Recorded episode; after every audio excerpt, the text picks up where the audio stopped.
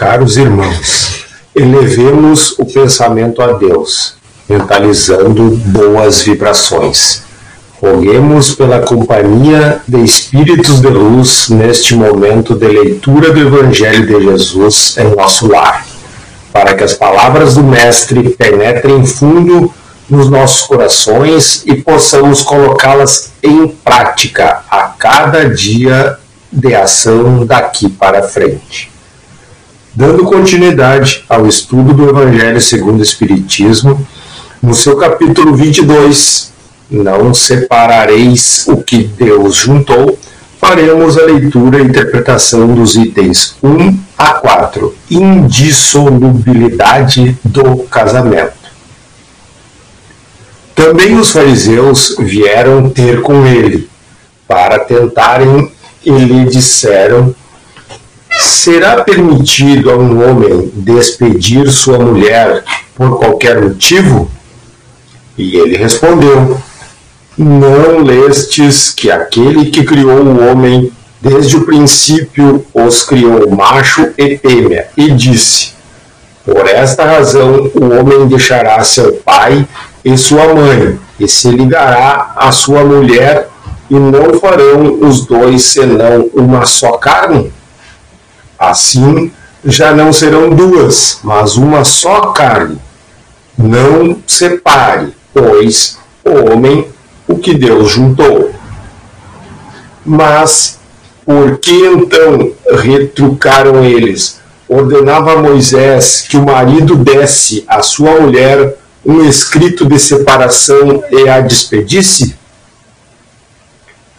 Jesus respondeu: Foi por causa da dureza do vosso coração que Moisés permitiu despedisseis vossas mulheres. Mas no começo não foi assim. Por isso eu vos declaro que aquele que despede sua mulher, a não ser em caso de adultério, e desposa outra, comete adultério.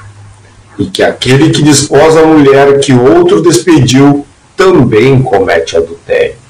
São Mateus 19, 3 a 9. Imutável só há o que vem de Deus. Tudo o que é obra dos homens está sujeito a mudança. As leis da natureza são as mesmas em todos os tempos e em todos os países as leis humanas mudam segundo os tempos, os lugares e o progresso da inteligência. No casamento, o que é de ordem divina é a união dos sexos, para que se opere a substituição dos seres que morrem. Mas as condições que regulam essa união são de tal modo humanas que não há no mundo inteiro, nem mesmo na cristandade, dois países onde elas sejam absolutamente idênticas. Em nenhum onde não hajam, com o tempo, sofrido mudanças. Daí resulta que, em face da lei civil, o que é legítimo num país e em dada época é adultério no outro país e noutra época. Isso pela razão de que a lei civil tem por fim regular os interesses das famílias, interesses que variam segundo os costumes e as necessidades locais. Assim é, por exemplo, que em certos países o casamento religioso é o único legítimo. Noutros é necessário, além desse, o casamento civil. Noutros, finalmente, esse último casamento basta mas na união dos sexos, a parte da lei divina material comum a todos os seres vivos, há outra lei divina, imutável, como todas as leis de Deus, exclusivamente moral. É a lei do amor. Quis Deus que os seres se unissem, não só pelos laços da carne, mas também pelos da alma a fim de que a afeição mútua dos esposos se lhes transmitisse aos filhos, e que fossem dois e não um somente, a amá-los, a cuidar deles e a fazê-los progredir.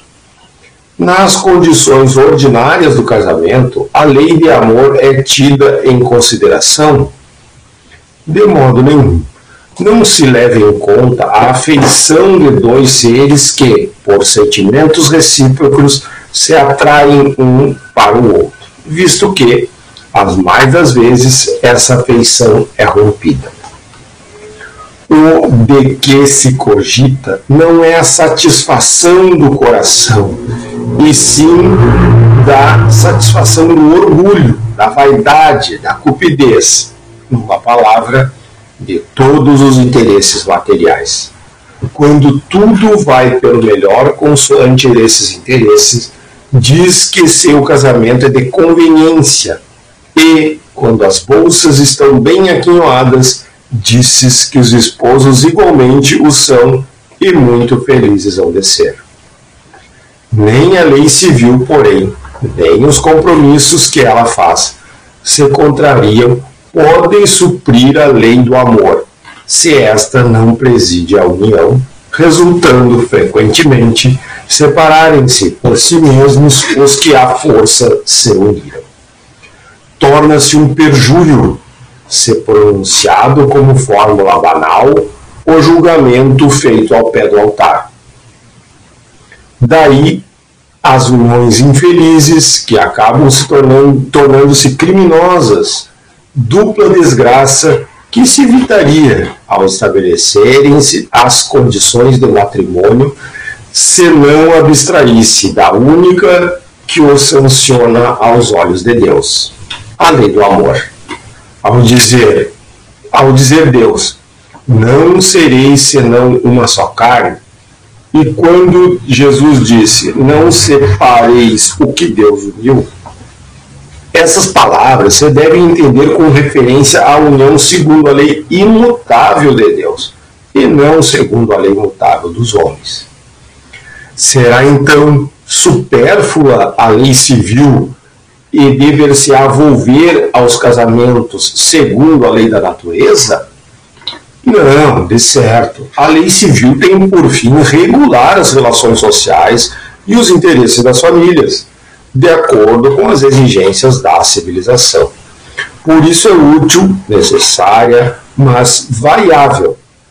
Deve ser previdente, porque o homem civilizado não pode viver como selvagem. Nada, entretanto, nada absolutamente se opõe a que ela seja um corolário da lei de Deus. Os obstáculos ao cumprimento da lei divina promanam dos prejuízos e não da lei civil. Esses prejuízos, se bem ainda vivazes, já perderam muito do seu predomínio no seio dos povos esclarecidos. Desaparecerão com o progresso moral que, por fim, abrirá os olhos aos homens para que os males sem conto, as faltas, mesmo os crimes que decorrem das uniões contraídas com vistas unicamente nos interesses materiais. Um dia perguntar-se-á o que é mais humano, mais caridoso, mais moral, se encadear um ao outro dois seres que não podem viver junto, se restituires a liberdade, se a perspectiva de uma cadeia indissolúvel não aumenta o número de uniões irregulares. Portanto, irmãos, interpretando esses escritos de Kardec, é possível verificar que a doutrina espírita nos mostra o quanto são prejudiciais essas uniões entre as pessoas, baseadas unicamente nos interesses materiais ou nos desejos da carne. E a doutrina reforça a importância de balizarmos todas as nossas decisões numa única lei, na lei maior, a lei do amor.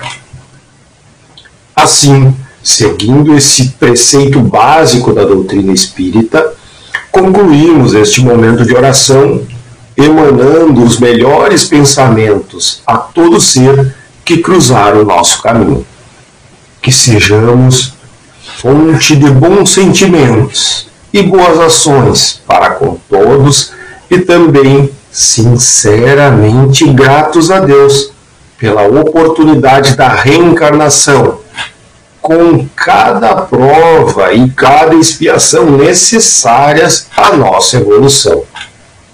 Agradecemos a companhia dos Espíritos de Luz neste momento de prece inteligível em nosso lar.